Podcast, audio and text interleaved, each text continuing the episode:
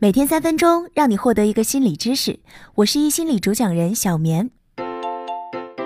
和心仪对象在第一次约会时要注意些什么呢？什么时候表白成功率会更高呢？今天呢，就来教大家约会的四个小技巧，祝大家远离剩男剩女的称号。第一个小技巧，初次约会不要表现出太明显的动机。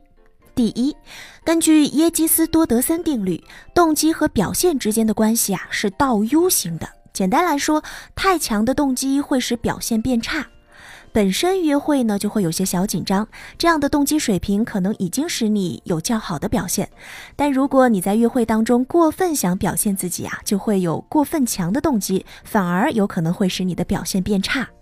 第二呢，每个人都会有对外的敌意，通常表现为对外的攻击性，这是每个人的本能。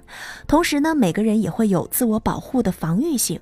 那如果在约会中你太进取，很可能就会被对方误以为你有很强的攻击性，会使对方开始自我防御。这样说好像有点抽象，打个比喻吧，就是当你冲向猎物时，如果被发现，猎物就会开始逃跑。所以呢，请以平常心面对约会。第二个小技巧，可以尝试进行恐怖的活动。你听说过著名的吊桥效应吗？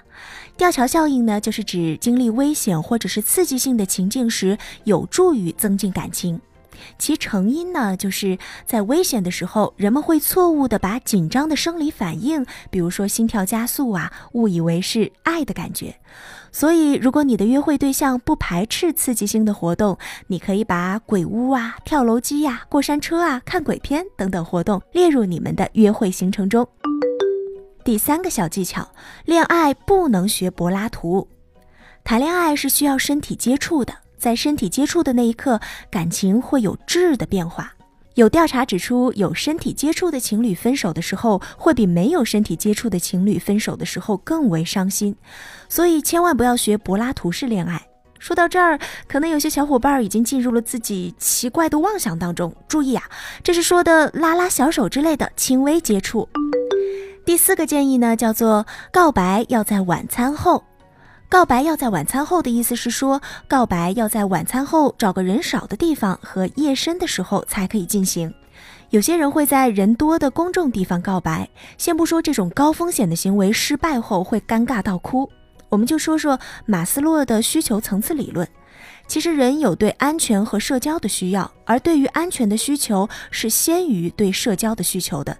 也就是说，人会首先追逐安全感，再到社交。对安全的需求就是指人需要有安全感，而社交呢，就是对友情、爱情等的需求。